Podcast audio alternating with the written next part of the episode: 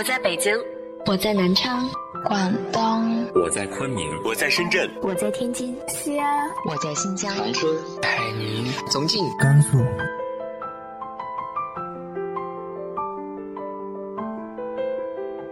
这里是 FM 幺八零八四，昨天的你的现在的未来，我是主播背着吉他的蝙蝠女侠。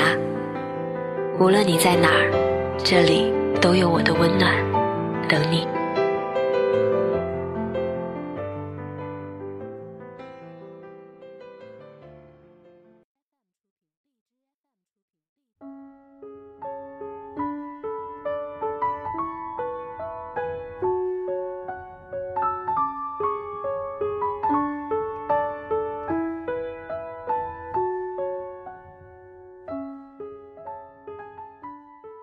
嗨，亲爱的你，晚上好。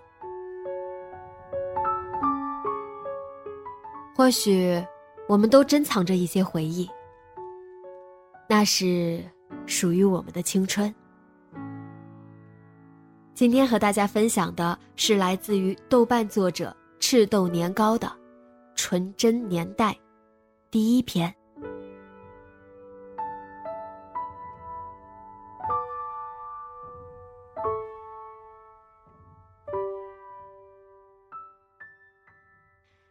记得那是高一下学期，二零一一年二月，我刚刚开始在学校上晚自习。晚饭后到晚自习前，总有漫长的一段时间，几个同学就会倚在桌边闲聊。犹记得周五的黄昏，班级大扫除，地砖刚刚拖过，上面的水渍熠熠生光。椅子都架在课桌上，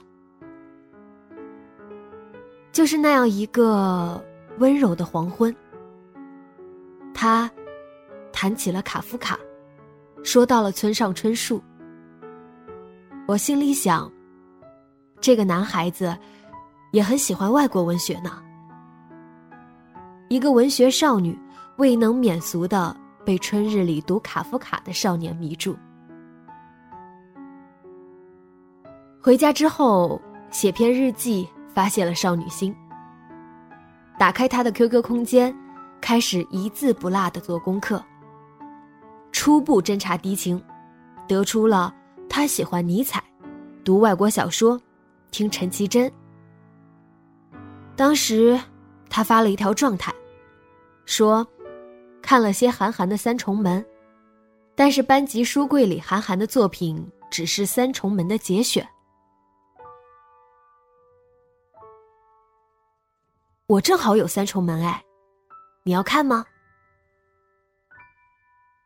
于是也未能幸免，演绎了《围城》里借书的桥段，一借一还，顺便讨论了下书里的情节，这便多出许多接触的机会。想到这里，我心里窃喜。他也借了我一本《挪威的森林》，同样是晚自习前。无意间看后桌好闺蜜的一个本子，发现上面写了她的电话。我心里一怔，默默记下来。于是进阶到发短信。仍然记得给他发的一条信息是：“你的 QQ 空间头像是尼采吗？”其实我明明知道，那就是尼采啊。然而。找话题就是这样，明知故问。那时也没有想到，几年之后会在哲学课上继续读尼采。每天早晨七点十分的时候，往窗外望去，就会看到来上学的他。晚自习结束，会和他说再见。他笑起来，会露出牙套。但是露出牙套。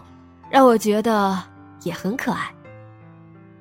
就这么一来一往，从村上春树谈到陈绮贞。某个周六，我补习完数学回到家里，两人聊了几句之后，我说：“眼前突然浮现出你笑着露出牙套的样子。”他说：“我也想起你眼波流转的样子。”当时看到这句话，我一定对着手机屏幕 开心的傻笑吧。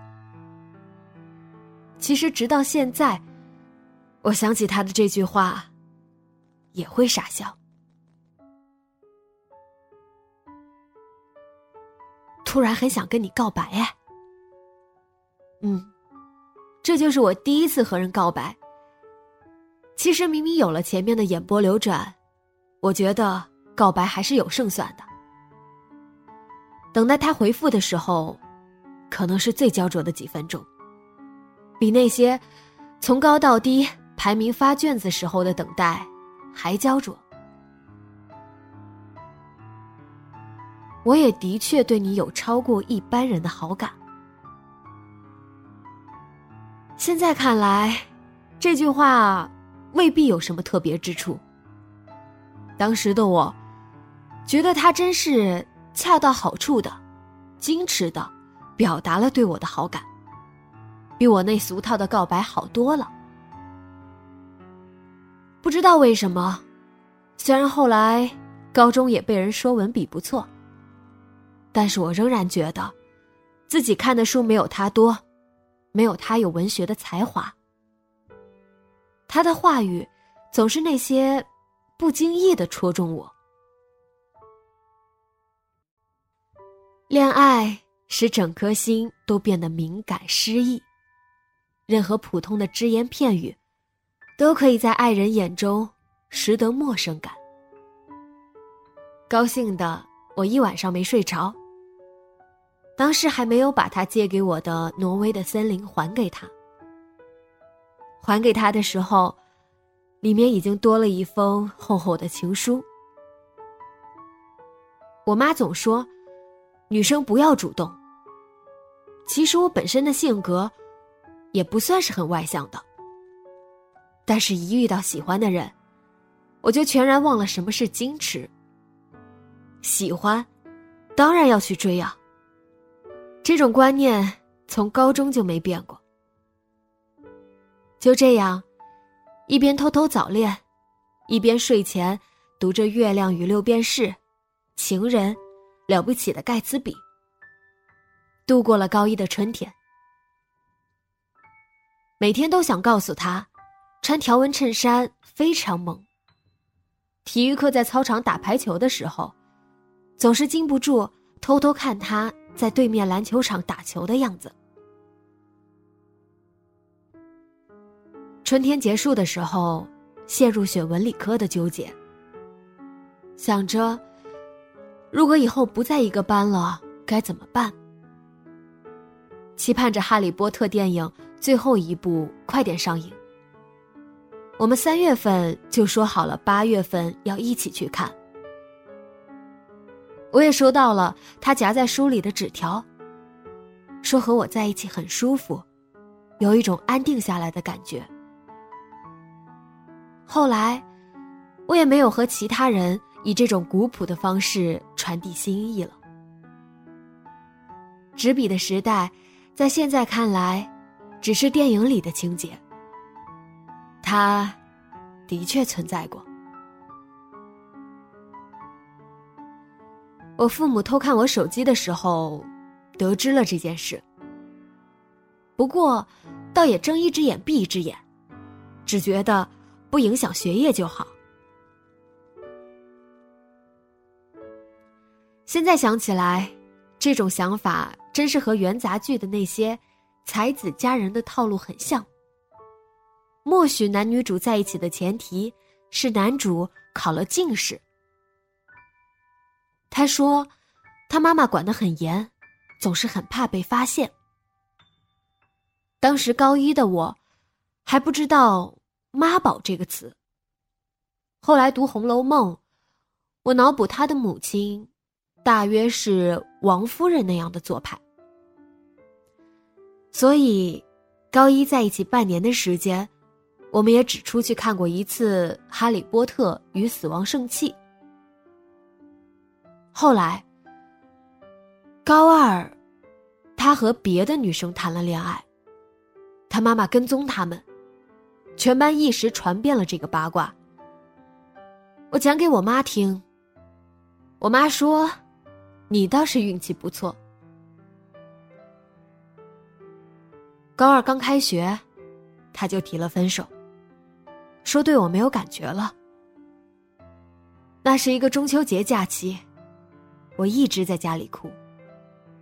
明明自己也知道，我喜欢他，大概多过他喜欢我。可是我当时想不通。我听了陈绮贞每一首歌，读了那么多外国文学，怎么他就突然不喜欢我了呢？更打击我的是还在后面。过了一个月，他就很快和班上另一个女生在一块儿了。得知这个消息的过程是极其残酷的。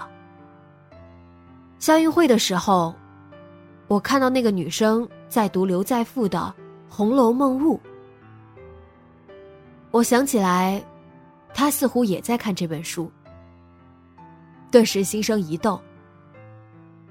女生这方面的直觉总是准的可怕。有次体育课下课，我看到他们从不同的楼梯下去，走得很快。我觉得其中必有蹊跷，就跟了过去。直到看到他们走到一起去了图书馆。他以前也是和我一起去图书馆的。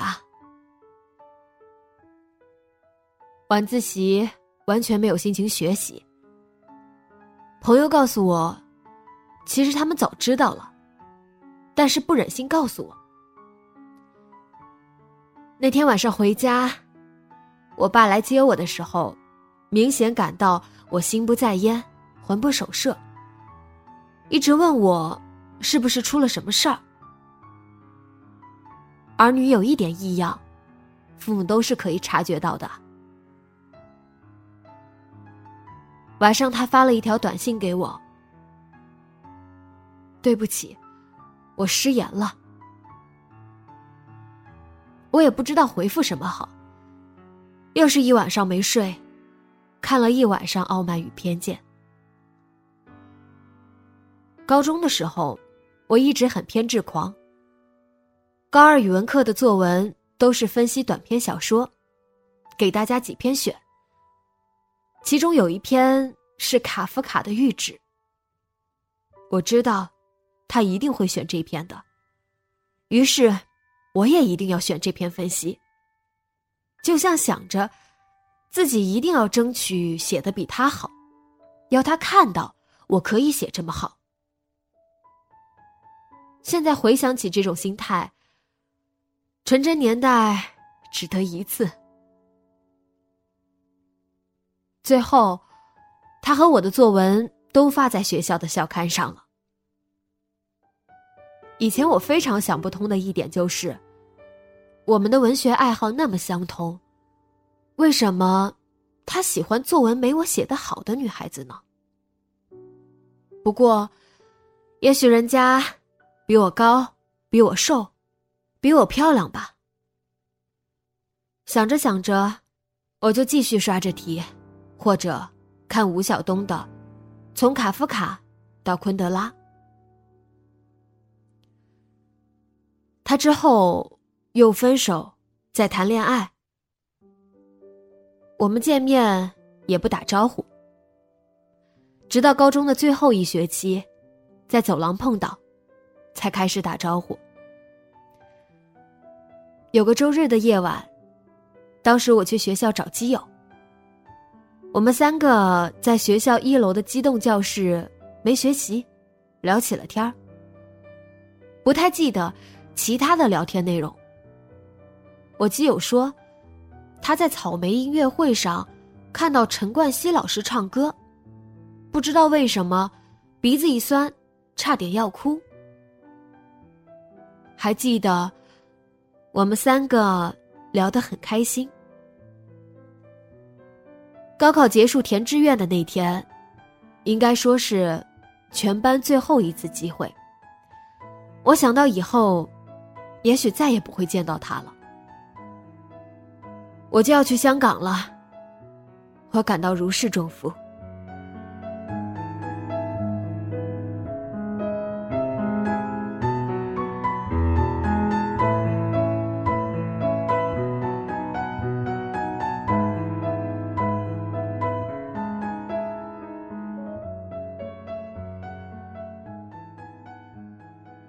纯真年代的第二篇会在下周三播出，敬请期待吧。今天的节目就到这里，节目原文和封面请关注微信公众号“背着吉他的蝙蝠女侠”。电台和主播相关，请关注新浪微博“背着吉他的蝙蝠女侠”。今晚做个好梦，晚安。